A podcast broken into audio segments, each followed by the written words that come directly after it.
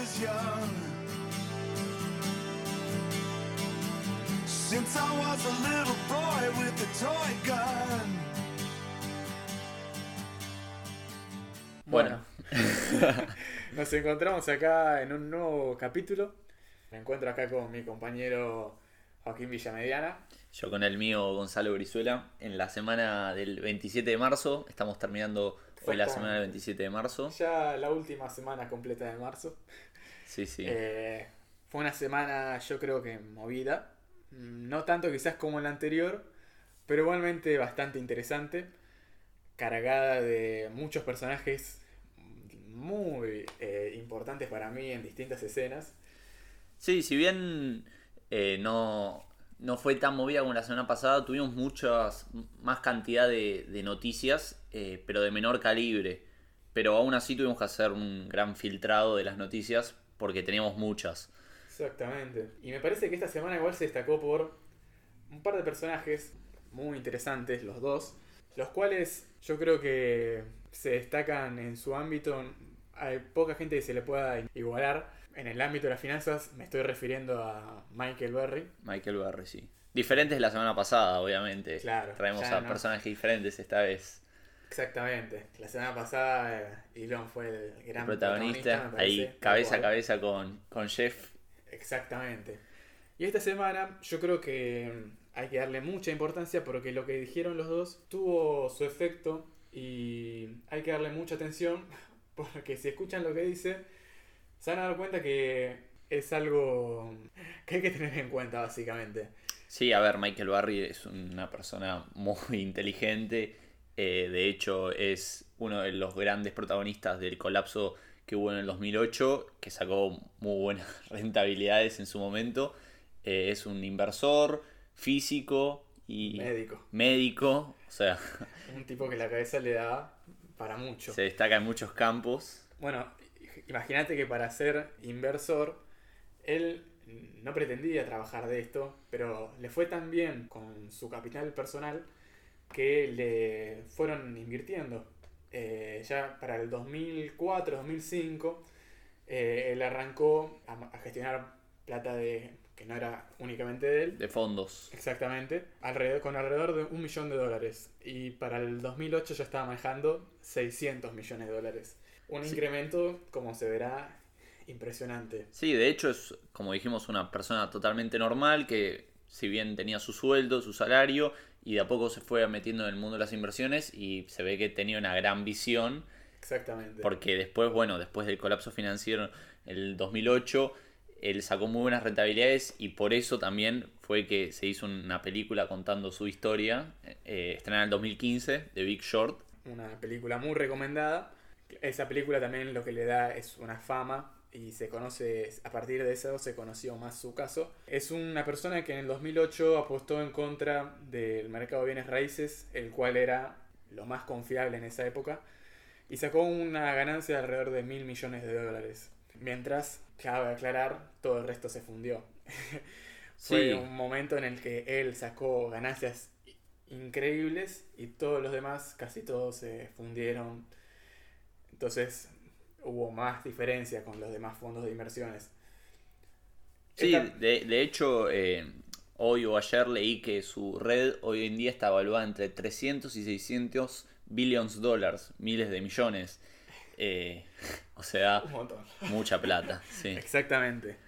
Y bueno, este personaje dijo esta semana que preveía un colapso económico en lo inminente. Siendo una persona que pre- predijo ya otro colapso, hay que prestarle atención a lo que, a lo que está, de lo que está hablando. Sí, Eh, una persona que también tiene como una cierta, no sé qué te parece a vos, pero tiene como una cierta rivalidad con Elon. Es como que ninguno de los dos se termina de, le termina de cerrar al otro. Entonces, Bueno, Elon es un personaje más polémico. Me parece a mí que Michael es un personaje mucho más calculador. Ellos tuvieron una disputa durante el 2020 bastante interesante, en la que yo personalmente la seguí bastante de cerca, en la que, bueno, Michael, para ponernos en contexto, afirma que Tesla, la compañía de Elon Musk, es una burbuja básicamente. Él durante el 2020 estuvo afirmando eso y afirmó que él también hizo una posición en short, o sea, apostando que esa empresa va a empezar a bajar su precio. Lo cual hasta ahora no se vio tan reflejado, excepto en el último mes que bajó alrededor de un 30%, pero muestra la tendencia que tiene él en contra, básicamente las empresas son populares en el momento. No sé si es algo particular con Elon, ya que en el 2020 él hasta lo aconsejó diciendo que le convenía hacer una split para regular esa burbuja y hasta recaudar todavía más plata. Lo cual Elon no siguió. Yo creo que quizás coincidís en esto, es una opinión bastante válida la de Michael. Y quizás Elon la tendría que haber seguido, pero la verdad que no somos nadie como para asesorarlo Decirle a a Elon, Elon Musk lo de, tal Sí. cual, de finanzas. De hecho, me gustó bastante una expresión que dijiste, que es una persona mucho más calculadora. Eh, hace alrededor de un mes, por mediados de febrero, eh, Michael Barry aseguró que la inversión de Tesla en Bitcoin, recordemos que Tesla compró un- mucha plata en Bitcoin, dijo que era una, una decisión sin tanto cálculo, como más emocional. Entonces eh, se remonta a eso, a que capaz que Elon a veces actúa un poco más eh, por las emociones y que Michael Burry obviamente es mucho más fríamente calculador. Emociones y tendencias también. Sí. ¿no? Bueno, para mí no es algo que seas contra Elon o Tesla, esa opinión que dijiste, sino más algo contra Bitcoin. Él tiene una opinión formada sobre Bitcoin, la cual hizo pública. Él es muy gracioso, eh, yo te comenté durante la semana que él informa sus opiniones a través de Twitter y al cabo de unas horas borra los tweets, pero tira mensajes muy contundentes que los que están atentos y le tienen el respeto que por lo menos nosotros dos le tenemos, es algo a tener en cuenta siempre.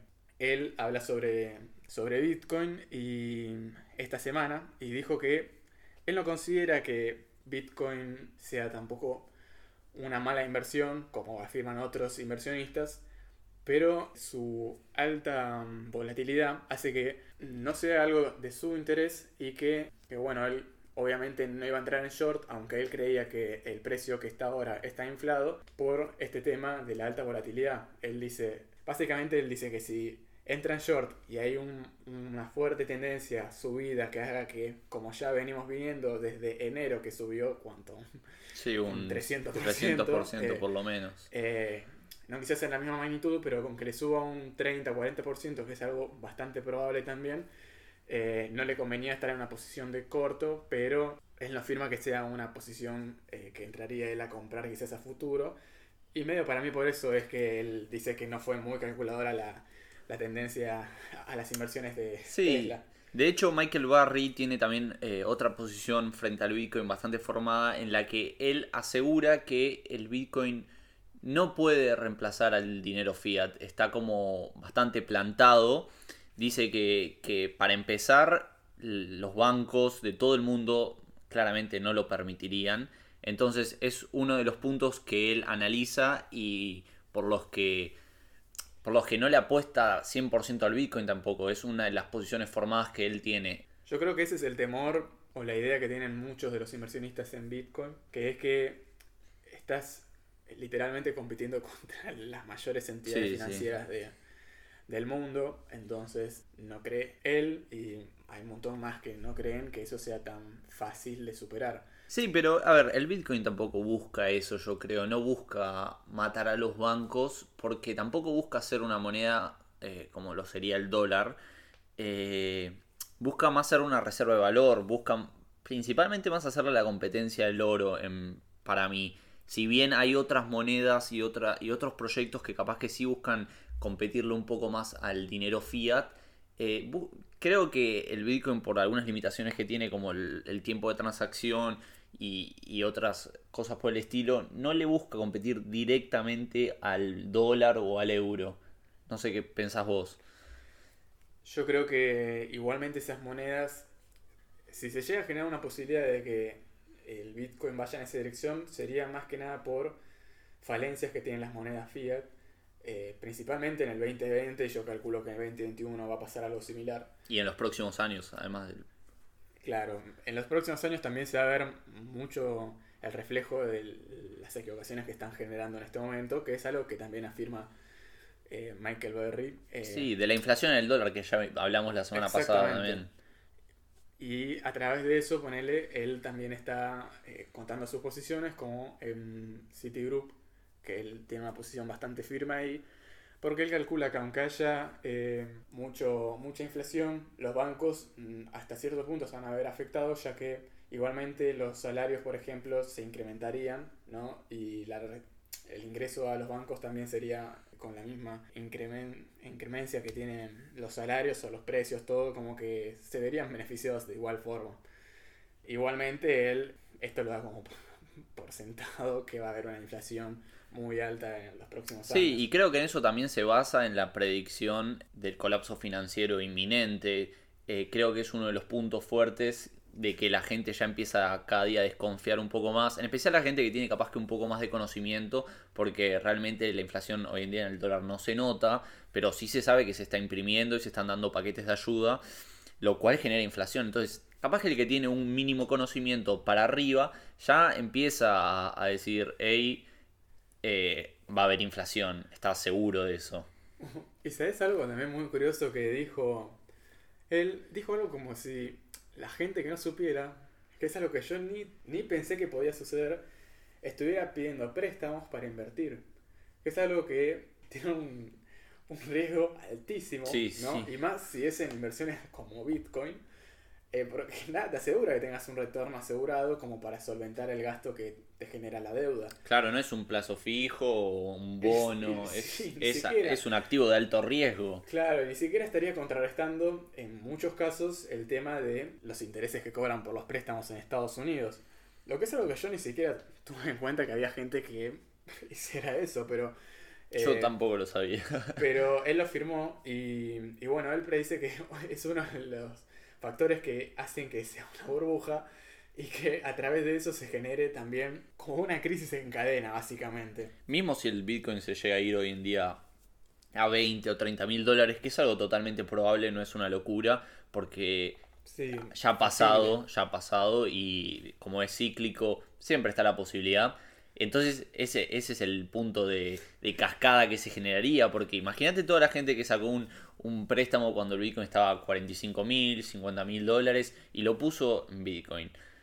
Después, ¿cómo hace para pagar los intereses o, o después a la larga tener que pagar en sí el, el préstamo? Es un peligro. Sí, bueno, y él no predijo, para ir cerrando con el tema de la crisis, no predijo ninguna fecha, lo cual otros predijeron que era para alrededor de abril, eh, que bueno, ya estamos llegando. sea, ya. Sí. Y él lo que dijo mm, me da todavía más miedo. Dijo, todo va a ir bien hasta que un día deje de ir bien. Muy interesante, sí, muy como preciso. nadie puede predecirla, pero cuando se llegue a desencadenar, se va a ir todo al carajo. Que bueno, y, y también dijo que mm, el 2008 muchos le recriminaron por qué no hizo públicas eh, sus opiniones a- acerca de la crisis, lo cual es erróneo porque él sí lo hizo, pero no le dieron bola.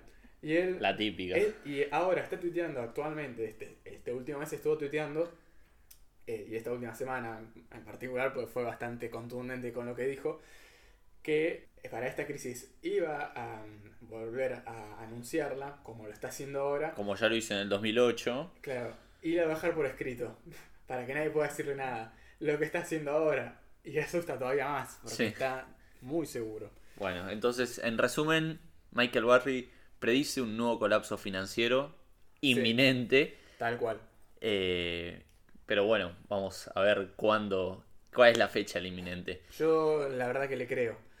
Él igualmente dijo que no hizo un corto por la volatilidad que también se está produciendo en los mercados, ya que hubo semanas, únicamente viendo este mes, hubo semanas muy alcistas tocando nuevos récords, lo cual es una locura, y eh, semanas bajistas para todas, ¿viste? Sí, las sí. empresas, y no estás pre- pudiendo predecir al 100%. Eh, Porque mismo vamos a se, igual después. Sí, seguro. Mismo se hace un short y un- Sí. una volatilidad por, sube, no sé, un 10%, un 5% y le rompe el stop loss, eh, por más que de acá a un mes se vaya todo a pique, si hay una pequeño, un pequeño movimiento contratendencial, es peligroso para el short.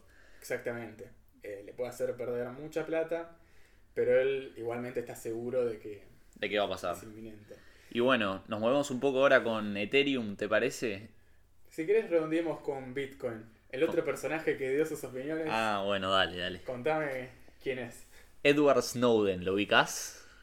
Sí, Tiene una película, también. ¿la viste? Otro. Otro, Sí, sí, la otro picado eh, del palo informático esta vez. Sí, Bueno, de hecho, Edward Snowden fue el que sacó a la luz todos los problemas y todas las cosas medias ilícitas que se estaban haciendo dentro del gobierno de Estados Unidos. Especialmente que se estaban vigilando a personas cuando no podían y cuando el gobierno, el, el pueblo estadounidense no lo sabía. exactamente. Con la excusa siempre de prevenir ataques o ese tipo de cosas. Sí, sí, eh, de luchar contra los terroristas. Exactamente. Invadían la privacidad de todo el mundo. Eh, en la película se ve un Es ejemplo. muy buena la película, es Eh, muy buena. Claro.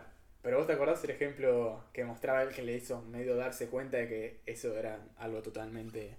¿No fue cuando le preguntaron a quién querés ver o algo por el estilo y se lo mostraron en la pantalla por la webcam de la persona esa? Algo sí, sí. Eh, fue cuando el que estaba a cargo de las computadoras le ofreció esto que decís. Y él a su vez estaba viendo a su pareja. No sé si la estaba revisando, viste, como por miedo a que le esté engañando o algo. Algo- y algo que le parece a cualquiera, me parece que lo ve de afuera rarísimo. Sí. y muy inva- invasivo. Lo que hizo que, bueno, él sacara a la luz todo esto y tuviera que irse a Estados Unidos porque Eh, hoy en día creo que está refugiado en Rusia. En Rusia. Sí, Sí, sigue en sí. Rusia porque está ahí Sí, en Rusia. Eh. no creo que sepamos bien dónde está. No, no, pero por ahí es un poco chico si Rusia, me decimos parece. Rusia es que no debe estar ahí. Sí. No, pero es muy buena la parte en la película en la que él realmente saca muchos archivos cifrados en un SSD Sí, miniatura, lo clava adentro de un cubo Rubik y cuando se dirige a la salida, donde había un escáner y estaba el de seguridad, él era un- una persona que eh, acudía todos los días al trabajo, muy reconocido, es- escaló mucho en los puestos porque era muy inteligente y al momento de pasar por el escáner, como jugando con el guardia, le tira el cubo Rubik diciendo como... Mire, mirá, lo armé, no, no, no recuerdo bien la, la frase, y él sale por el escáner. Entonces, el SSD, el, No salió en el. el microchip que estaba escáner. adentro del Rubik no, no fue indetectable. Sí, Es algo- terrible. Y es, y es basado en hechos reales Es esa parte. impresionante. Impresionante. Un, un tipo que, aparte, para hacer algo así, imagínate, estás liberando información del gobierno de Estados Unidos en un cubo Rubik. No, y- pero. Tirándoselo jugando al guardia. Sí, sí, sí, muy terrible. Todo con una ideología para mí espectacular, ¿no? De, tratando de que sea todo más, más claro, pero igualmente, o- obviamente, nunca se va a saber bien todo lo que sabe el gobierno ni nada, ¿no? Pero Mismo a la gente no le importó demasiado, pero bueno, No. hoy en día ya se sabe que, viste, es, es es el- hay computadoras que mismo vienen con una tapita para tapar la, la- la webcam, o la gente... como, como Mar- Mark Zuckerberg. Sí, bueno, pero Mark es, es, lo la, tenga. otra, es la otra punta. Que lo sí. tenga él significa algo. Sí, sí, Y- un poquito debe saber. ¿Y vos viste lo- a lo que se refirió acerca de Bitcoin? No, a ver, contame. Eh, bueno, él básicamente eh, dijo que no le gustaba Bitcoin porque como que está esa... que es como una, en realidad es un- como una leyenda, ¿no? De que Bitcoin se usa para lavar dinero, todo ese tipo de cosas que le dan mala fama, lo cual es mentira, porque a lo que vale es que es muy poco segura, que está todo en los registros, que bueno, es la blockchain. Que es un libro contable público. Básicamente. todo. Sí, entonces él dijo que él no estaba de acuerdo con eso y que por eso él prefería lo- el dinero fiat. Dijo porque...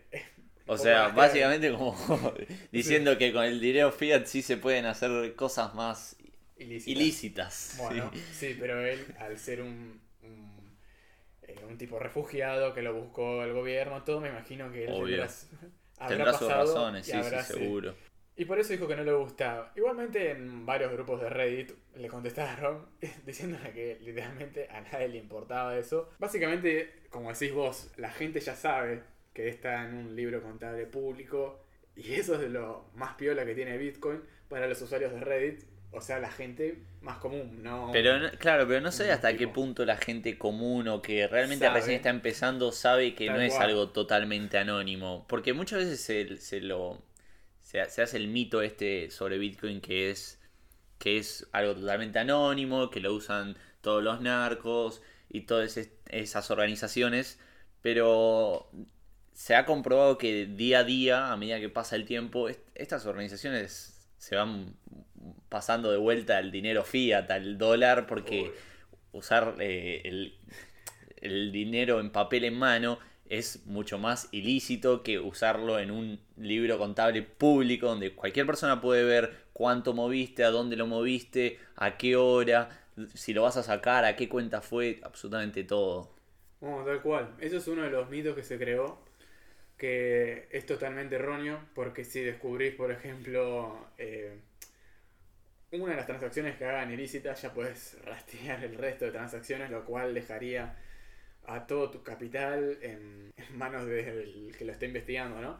Entonces es un mito que le creó bastante mala fama a Bitcoin, lo cual es erróneo. Mismo lo- los exchange, no sé si sabías que muchos lo que hacen es, a medida que haces transacciones, te cambian tu llave pública, o sea, tu, tu frase pública a la que le envías, te la cambian para que no sea tan fácil rastrear cuánta plata moviste. Porque si vos hiciste 7 transacciones y de cada una de un Bitcoin y siempre en la misma frase, yo puedo decir, este, este usuario tiene 7 Bitcoin en una billetera. Entonces, muchos exchange lo que hacen es renovar la llave cada vez que se hace una transacción para que sea un tanto más seguro. Exacto. Y bueno, ahora pasamos, ¿te parece a- al Ethereum? Dale. Nuestro amigo Ethereum que viene esta semana para el, para el mundo de, de Muy movida esta semana, sí. Y, y todos los que tengan intereses en Ethereum con más conocimiento y más profundidad. eh, fue una semana, como decís, muy movida. Ya que, bueno, ¿querés contarme todo lo que anunciaron? Bueno, para empezar anunciaron que se va a intentar adelantar la actualización de la red, eh, la Ethereum 2.0, al fork de Shanghai que está previsto para octubre. Esto salió al principio de la semana y generó un revuelo en la comunidad, pero más tarde uno de los desa- desarrolladores comentó que si bien están intentando adelantar Ethereum 2.0, no va a llegar para octubre. Si hacen el fork Shanghai en octubre, eh, no va a tener Ethereum 2.0 y si quieren incluir Ethereum 2.0 va a tener que esperar un poco más, yo calculo que a noviembre o a diciembre. Diciembre, yo diría. Sí, pero igualmente es algo que son puras teorías. No tenemos. Nadie tiene idea de para cuándo va a ser. Pero es un dato fundamental para los que se dedican quizás a la minería. Sí, igual que le apuesta realmente al Ethereum, porque si bien para la gente de la minería es una noticia bastante mala, para la gente que le apuesta a holdear Ethereum es algo bueno, porque Exactamente. Ethereum 2.0 pasando del Proof of Work al Proof of Stake le podría dar un salto de, de precio. Exactamente. Como pasó con ADA. En el fork Mari. Exactamente. Que bueno, subió creo que un 20 o 30% en una semana o una cosa así. Yo creo que para los mineros la mejor opción sería eh, holdear sus Ethereum hasta ese Y es lo que están haciendo muchos, en realidad. Y ver hasta dónde se dispara quizás después de, del fork. Yo igual la otra vez vi un- unas opiniones acerca de esto que hablaban de que se está creando como mucha controversia a través de esto, pero igualmente como que es errónea.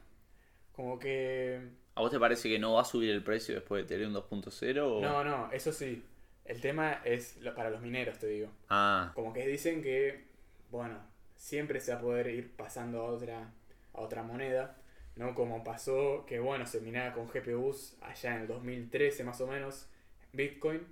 Y bueno, ahora ni, nadie se plantea minar Bitcoin con eso, pero nadie está desesperado qué hace con sus GPUs. Únicamente lo pasaron a Ethereum. Sí. Como puede ser que pasen ahora a la próxima que yo calculo que va a ser Ravencoin. Sí, es una moneda, de hecho, de las más fuertes eh, Sí. con Proof of Work. Creo que tiene una capitalización de unos 300 o 400 Bitcoin, que es bastante. Nada comparado a Ethereum y a Bitcoin, la capitalización, obviamente. Sí. Pero es una capitalización muy interesante con el precio del Bitcoin a casi 56 mil dólares. Sí. Y otra cosa que es para tener en cuenta es la aceptación que tengan los exchanges de la moneda. Básicamente Revencoin tiene más aceptación en la mayoría de los exchanges que otras monedas más Sí, por supuesto. poco conocidas. Como las de Octopus y... Exactamente, aunque rindan más, va a ser más difícil venderlas. Sí, por supuesto, con y la obviamente el market todo. cap de cada una es ínfimamente menor. eh, que bueno, hay que ver también cómo le afectaría a esas monedas el tema de la- del paso del. Yo creo que si ponele el 70% se va a Ravencoin para poner un número y las demás, el demás porcentaje va a esas, hay que ver también cómo le afecta a esas. Sí, al precio y también a la liquidez, a todo, porque si bien puede aumentar el precio por un movimiento más eh, continuo de sus monedas, también lo puede bajar por el hecho de que los mineros por lo general lo que hacen Venden, es sí. apenas payday venden todo y lo pasan a, a dinero fiat. Muchos, Sí. muchos holdean o, o hasta lo, o lo pasan a Ethereum o a Bitcoin, pero yo creo que la mayoría lo van a, lo van a sacar de Ravencoin. Hay que, hay que ver. Yo escuchaba a uno que hablaba sobre justamente sobre esto y contaba que él minaba Ethereum alrededor del 2016, por ahí. Sí. Decía que levantaba como, eh, ponerle un Ethereum al día, una cosa así, eh, porque valía como 30 dólares. Sí, sí. Uno o dos, viste, decía. Y bueno, él lo que hizo todo ese tiempo fue venderlos, como decís, en el Payday. Venderlos, que si no lo hubiera vendido, actualmente no se dedicaría más a eso. Se dedicaría una isla. Sí, sí, sí, a fumar una pipa en el medio Sí, del sí. Atlántico. Entonces hay que tenerlo en cuenta, ¿no? Como bueno, fue el caso de los mineros de Bitcoin, los primeros, los que ni siquiera miran con GPU, sino con la CPU. Sí. Eh, que bueno, este es el caso más conocido de uno que tenía, que había minado en un día, no me acuerdo cuántos miles de Bitcoin, y se compró una, una pizza por 10.000 Bitcoin, la cual ahora vale, ¿cuánto? Como, como 500 millones de dólares. Eh, más creo que diría. Bueno, de hecho, Satoshi Nakamoto, el fundador anónimo de Bitcoin, eh, era el único que minaba al principio, apenas se, se inició el programa de Bitcoin, era el único que lo minaba y hoy en día tiene una cantidad muy grande, que no recuerdo la cifra, pero muy grande en su cartera y no, no fueron tocadas, están clavadas ahí. No se sabe si capaz que el hombre se murió o lo que sea, pero los bitcoins están clavados ahí y no se sabe quién es este Satoshi Nakamoto, obvio, ¿no? Ahí se, ahí se la cuenta. La pizza que compraron en 2010 valía 560 millones de dólares. Bueno, a través de esto me gustaría meter un temita eh, que es la aceptación de Bitcoin para comprar los Tesla. Porque vi un comentario que fue bastante viral en la comunidad que decía que comprar un Tesla con Bitcoin sería el equivalente de lo que fue en 2010 de comprar una pizza. Una pizza, Exactamente. ¿te parece? Yo no sé hasta qué punto, la verdad. Pero yo, la verdad, si tuviera los bitcoins, me compraría un Tesla. Sí. Y si, y si viviera en un lugar donde vendan Tesla, ¿no?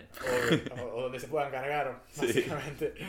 Pero, pero bueno. Para, para mí no, no, no, no es lo mismo. ¿Y por qué? Porque si yo me, me quiero comprar un Tesla, eh, para empezar tengo que tener la plata para comprar el Tesla, ¿no? Pero si yo Sí, tengo esa plata, tengo, no sé cuánto debe salir, 60 mil dólares, ¿sale? eh, sí, entre creo que el más barato está a 30 mil. Bueno, y el más caro. Supongamos que 100 tenga los 30 mil dólares en la cuenta.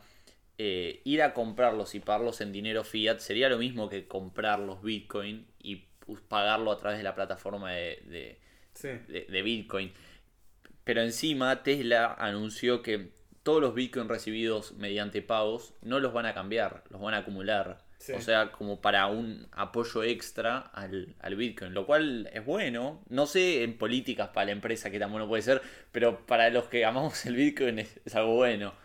Mira, yo creo, metiendo de nuevo el tema de lo que decía Michael Berry, aunque sea algo quizás no tan sostenible o bueno, medio inchequeable la ganancia que puedes tener o lo que sea, Tesla con la inversión que comentaste vos al principio del capítulo de en Bitcoin ya ganó más de lo que ganó vendiendo en Sí, toda su historia autos. Es algo increíble.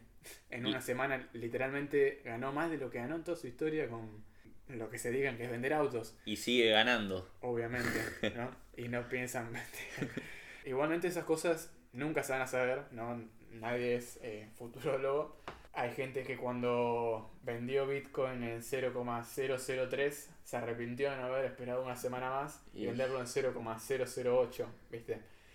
Que bueno, ahora se querrían matar, pero, Pero, es eso imposible. nunca se va a. Sí, a menos que tengas la bola de cristal, muchas veces esas cosas. Para mí lo que no se puede discutir es si vos compras eh, un Tesla con plata quizás a principio de enero no tenías, pero la empezaste a tener únicamente porque se multiplicó el valor en Bitcoin, no tiene nada malo la verdad comprarlo. Quizás esperar, Es como una toma de vaya- ganancias. claro, justamente, y algo quizás menos, no sé si devaluable porque los autos también se, se evalúan en una forma impresionante, ¿no? Pero, pero bueno, Es como un gusto en realidad.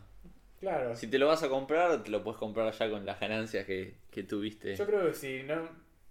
Si es algo que lo ganaste únicamente por tener la plata ahí, no quizás si lo ganás, viste, si pusiste. Si el auto te sale 60 mil y pusiste 50 mil y ahora tenés 60 mil y te lo compras, me parece me- medio al pedo. Aunque tampoco está mal, pero igualmente, para mí los que se lo merecen son los que compraron en diciembre, ¿no? y ahora tienen 60 mil cuando pusieron 2 mil dólares, ¿viste? Sí. Entonces, eh, esos para mí se lo merecen de, de verdad. Y bueno, siguiendo un poco con el palo de las cripto, tenemos al exchange Coinbase, que Exactamente. presentó a la SEC la intención de cotizar en Wall Street. Bueno, eso es un, un objetivo al que creo que todos los que emprendemos en algo tenemos el Sí, sueño. ¿no? La meta, sí. Coinbase en el 2020 generó alrededor de 1.800 millones de dólares. Tampoco es una empresa que necesite, yo creo, la plata desesperada como otros que salen a la bolsa únicamente porque necesitan la plata. Yo no sé bien cómo serán sus gestiones, pero al ser un exchange yo creo que es una ganancia increíble. Eh, sacando el lado que están asesorados por bancos gigantescos de, de Estados Unidos que le invirtieron, como JP Morgan, que es de los primeros bancos de Estados Unidos. Viendo que están asesorados por eso, me parece una decisión muy inteligente.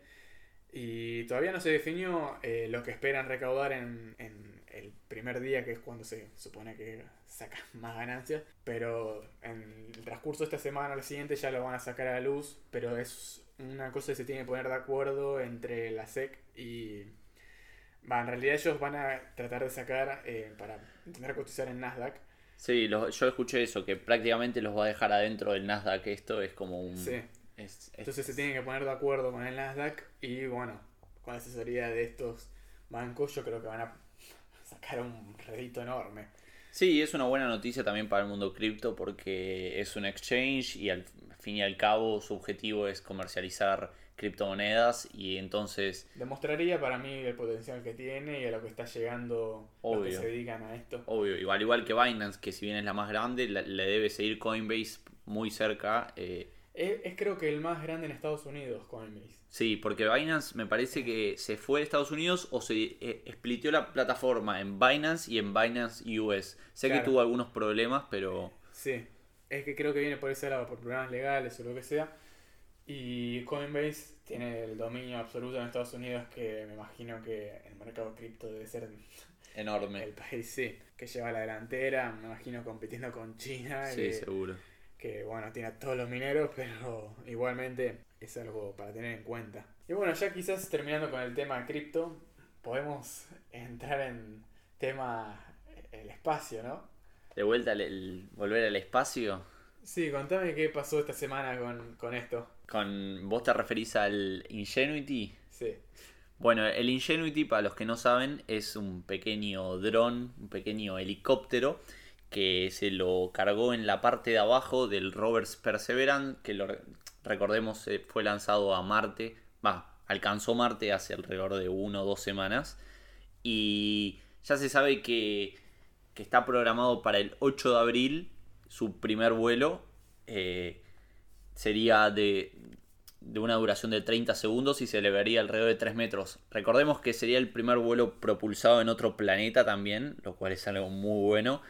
Y que tiene también su desafío porque la atmósfera de Marte es ciertamente diferente a la de la Tierra. Entonces, al ser menos densa, es mucho más, más si bien más fácil, pues se necesita menos energía para levantar vuelo, hay que regularla para que no, no se vaya eh, a, la estratosfera, no sé.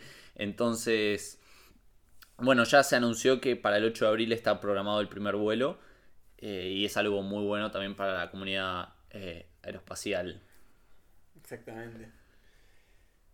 Y bueno, eh, luego también siguiendo con el palo aeroespacial tenemos al cohete SLS, que es el, el de la misión Artemisa, que tiene como plan establecer una base lunar para el 2024. Es de la NASA y se realizó el segundo encendido estático. Ya se había hecho uno de, de duración de un minuto y medio, pero tuvo problemas con los motores y se abortó. Eh, en cambio, este tuvo una duración de 8 minutos y fue exitoso. Por lo tanto, se espera que para fin de año ya se haga el primer vuelo que tendría como objetivo dar la vuelta a la luna y volver. Es algo muy bueno. Buenísimo. Siguiendo con el palo además que está como inculcando SpaceX también de, de la carrera a Marte hoy en día, lo que antes era la Sí, carrera a que- la Luna. Se generó una nueva carrera aeroespacial que para mí es algo que no se veía de hace alrededor de 60 años. Es algo que está haciendo que todos sean se traten de ir superando entre sí. Y me parece que para terminar con con tema aeroespacial, Aeroespacial. sí, podemos cambiar al tema de, de Silicon Valley. ¿Qué pasó en Silicon Valley? ¿Te suena Better Up? Me suena un poquito. Esta semana fue noticia, ¿viste? No es tan conocida. No. Tiene una, una filosofía muy copada, pero no, no es de las más conocidas, obviamente, en Silicon Valley. Es un lugar donde están todas las mejores empresas del mundo. Y esta no es precisamente una de las top, pero, pero igualmente su filosofía, por lo que estuvimos investigando, es muy buena. Pero contame por qué se destacó esta semana. Bueno, el príncipe Harry de, Inglaterra, recordemos, fue contratado por Vetera para... Yo no terminé de entender cuál era su función. Entiendo que es como un consejero, como Un asesor, no como sé. un asesor. O, o- o únicamente para mí es una estrategia de marketing también. Puede ser, sí, porque ¿quién conocía a Veterap hace Claro. tres semanas? ¿Vos la conocías? No, no, no Yo la no. conocía. Pero trabaja con empresas como Apple y Google. Sí, sí, sí. Me parece una, sí, por una estrategia de marketing que puede ser que en, en el trasfondo haya algo así. Me parece una estrategia increíble. Recordando eh, que el príncipe Harry no se estaba dedicando a nada, pues dejó su rol. eh, Renunció a la realeza, básicamente. Exactamente. El hijo de. Y estaba viviendo con, bueno, la herencia que dejó su mamá. Es Lady Di. Lady Di, sí, Eh, sí. Y bueno, estaba viviendo con eso y con, con, bueno, la plata de su esposa, que es una actriz eh, de Hollywood. Es la que eh, actuó en Suits, muy Sí. conocida. Eh, Megan, no me acuerdo cómo Sí, no, no recuerdo el apellido tampoco. Eh, que bueno, esta semana fueron polémicas también por otros temas, pero esto da un. como que, este, como que está dando un paso bastante interesante él en lo que respecta a su vida personal, me parece, al conseguir su primer trabajo fuera de la rareza. Sí, su primer trabajo en una empresa privada. Exactamente. Pero ¿qué hace esta Veterap? Porque eh, eh, es, es- es a veces difícil de, de entenderlo. Como Se- coaching, básicamente. Claro, se focaliza en las personas que trabajan, o sea, no se focaliza tanto en, en los planes de negocio o, o en las empresas en sí, sino en las personas que están atrás de las empresas. Es una filosofía un tanto innovadora, creo, que busca como eh, sacarle lo mejor a la persona a través de coaching y otras actividades y usando también inteligencia artificial. Sí. Sí, me parece. La idea está copada. Y a mí en lo personal me encantan estas startups que tienen como. No tienen como único objetivo el rédito económico, sino también ayudar en, como a la comunidad, a las personas, en este caso empleados, a todos. Con este también hay varias reconocidas, algunas en Latinoamérica. ¿Cómo cuál? ¿Conoces alguna? Eh, ¿Cómo se llama? La, la mexicana, no, colombiana creo que es, Ni la ubico. la de los psicólogos. Ah, eh, Therapify. Therapify. Therapify, sí. Eh, esta es una empresa para mí que es. Therapify es- es- está muy buena, para los que no las conozcan, es como un como un Airbnb de los psicólogos. Como un- Exactamente. Es una idea muy innovadora que acá no sé, por lo menos eh, hablándote desde el lado de la ignorancia, ¿no? No la vi empleada, no conozco a nadie que. Yo haya- tampoco. Eh, pero sé que en el exterior se usa y lo piola es que es latinoamericana. Eh, esta fue la ganadora de la PlatziConf de creo que el 2018 o 2019 y está muy piola la idea que tienen. Y qué visión, porque ahora terminaron de levantar con lo de la pandemia, con lo de no poder ir al psicólogo eh, físicamente, es- explotó. claro, es una plataforma para, para que la gente, en ese caso, antes la pandemia se usaba para que la gente no podía ir, eh, poder hablar por ahí y no se limitara a que te quede cerca o lo que sea. Y mismo los psicólogos se pueden hacer ver y no sea solo como con las estrategias de recomendación habituales o tradicionales y, o estar en una plantilla de una, de una hora social, ¿viste? O como se manejan actualmente, es algo muy innovador que acá todavía no se está empleando, me parece, pero igualmente esas empresas que te das cuenta que la intención del, del fundador es buenísima.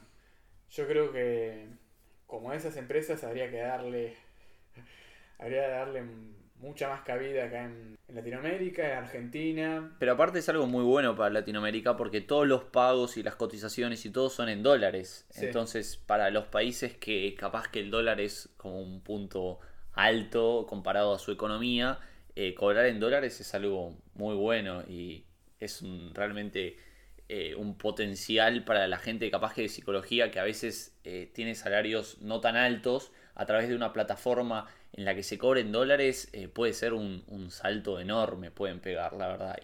Estás, la verdad, mucho más cómodo, me imagino, con, el tema de la de- de devaluación de la moneda local, que es algo que afecta a, para no decir casi todos los países de Latinoamérica, porque si hay alguno que no, viste, como creo que Panamá tiene el, el dólar como moneda, Sí. pero, pero si no, todos tenemos este problema, y me imagino que cobrar en dólares es un avance. Sí, siempre. Para cualquier rubro, en realidad, ya tener una ganancia en dólares en Latinoamérica es como una ventaja competitiva. Y la globalización de los psicólogos y que se puedan hacer ver es para mí algo buenísimo. Sé que te quería comentar también sobre, bueno, sobre, bueno, teniendo en cuenta el tema psicológico, viniendo de Therapify y, y psicopedagógico también, y más o menos controlar un poco, eh, viste que Facebook empezó a emplear un montón de restricciones nuevas y eh, acompañamiento para en todas sus redes sociales. Sí, escuché algo, pero muy leve, así que. No, me, me puedes contar un poco. Sé que hubo mucho revuelo en las últimas semanas respecto a Facebook y algunas nuevas políticas que estaban empezando a emplear, Sí. pero no estoy muy metido en el tema, la verdad.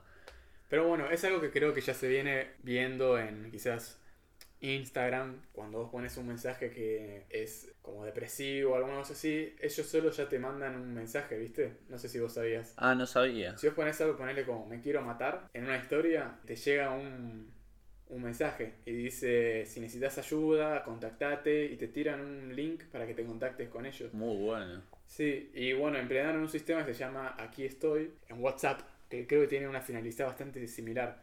Me parece algo genial. Sí, de hecho yo en Instagram sabía que, por ejemplo, ya estaban metiéndose bastante con las regulaciones por- eh, en el tema de en los vivos hay determinadas palabras que, que si están baneadas no, no las puedes decir y te salta un mensaje.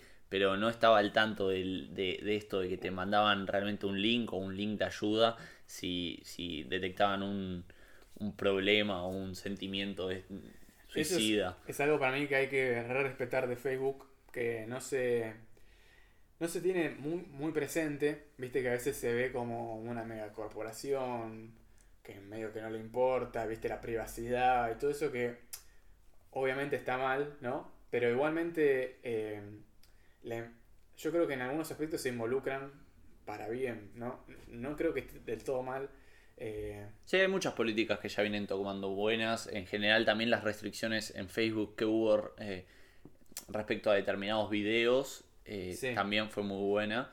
Y eh, viene, en ese sentido viene haciendo las cosas bastante bien Facebook. Es, es como que es la, que la empresa de tecnología que más se centra en el bienestar personal de las personas, creo. a que le dan más atención, yo Sí, creo. eso. Eh, bueno, igual también eh, a raíz de esto también sacaron un- una nueva protección para menores en Instagram que restringe además el contenido que pueden llegar a, a ver porque mm, bueno, eso es algo que trajo siempre mucha controversia el tema de, de lo que se puede y no ver, que no limite la libertad de expresión de los usuarios y ese tipo de cosas.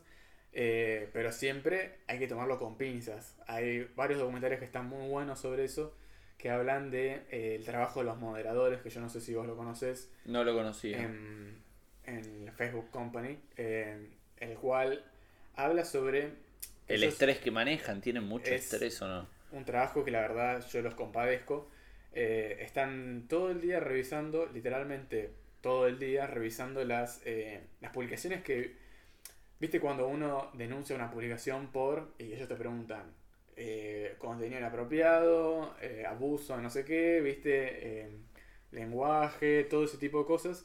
Bueno, los moderadores lo que tienen que hacer es revisar todo. Todos los mensajes, Lo que- cual to- es- todas las publicaciones. De por sí a los moderadores trastornos psicológicos al estar todo el día viendo contenido que está denunciado. Que está Puede denuncia- ser en joda o no la denuncia, ellos lo tienen que evaluar, pero yo sé, yo sé que se había armado más bardo cuando fue toda la euforia del tema de ISIS, ¿viste? ¿De cuál? ISIS, el grupo terrorista. Ah, sí, sí. Bueno, viste que ellos subían sus Sí. videos eh, a Facebook. Sí, hay muchos de hecho. Se puede fácilmente encontrar videos así en Facebook. Bueno, esos son eh, de los que ellos tuvieron que ver. Imagínate, todo el día están viendo mutilaciones, asesinatos, o bueno, mismo cuando se hizo la, el vivo en el que terroristas atacaban el... ¿Te referís a- al de Nueva Zelanda, el terrorista que hizo un vivo eh, atacando una iglesia neozelandesa? Sí, pero era de, de musulmanes, creo. ah, puede ser, eh, no, no recuerdo. Fue hace como cuatro años, creo, o tres Eh, años. Tres sí. años, una cosa así fue. Sí, fue un escándalo también eso. Bueno, eso les trajo, imagínate, a los moderadores fue el día de más trabajo, No, básicamente. sí. Eh, entonces me parece, la verdad, muy peor las medidas que están instalando y que le den tanta atención al bienestar de quizás a dar una mano a, a los usuarios como Sí. puede ser Therapify, pero Therapify se la da el que la busca. Obvio. Facebook se la está dando también a los que no la están buscando, pero están transmitiendo A los quizás consumidores, sí. bueno, tal cual. O, o bueno, en este, en el documental habla mucho sobre el tema de, de cómo decidir si una hay que dar de baja una publicación o no. Y ellos contaban casos de gente, ponele, que subía eh, saliendo la- a- adelante de eh, depresiones o temas así, en los cuales subían fotos quizás cortándose o cosas así. Y, eh, y ellos tenían que ver si ponerle, subían una foto cortándose, pero el mensaje que ponían era en contra de eso, ellos la dejaban. Es una línea Aunque muy sea- fina claro, entre el... Es algo que, la verdad, no se tiene en cuenta, ¿viste? Nunca. Cuando vos pensás quizás en el trabajo que hace una red social como Facebook, ni te imaginás que quizás están Miles de personas de revisando todo, sí. eh, un montón de temas así que eh, no se tienen en cuenta, ¿viste? Pero bueno, en el, en el día a día de una empresa así, que tiene más de mil millones de usuarios, me imagino que debe ser una tarea. Sí, un trabajo muy infra- infra- infravalorado. Pero bueno, llegamos al final de, de- de este episodio. Eh, si les gustó, nos pueden mandar un mensaje, seguirnos en nuestro Instagram, Black Tango Solutions, o en nuestra página web, blacktangosolutions.com. Y bueno, esperemos que les haya gustado. Exactamente. Que tengan una buena semana y eso sería todo por, por hoy.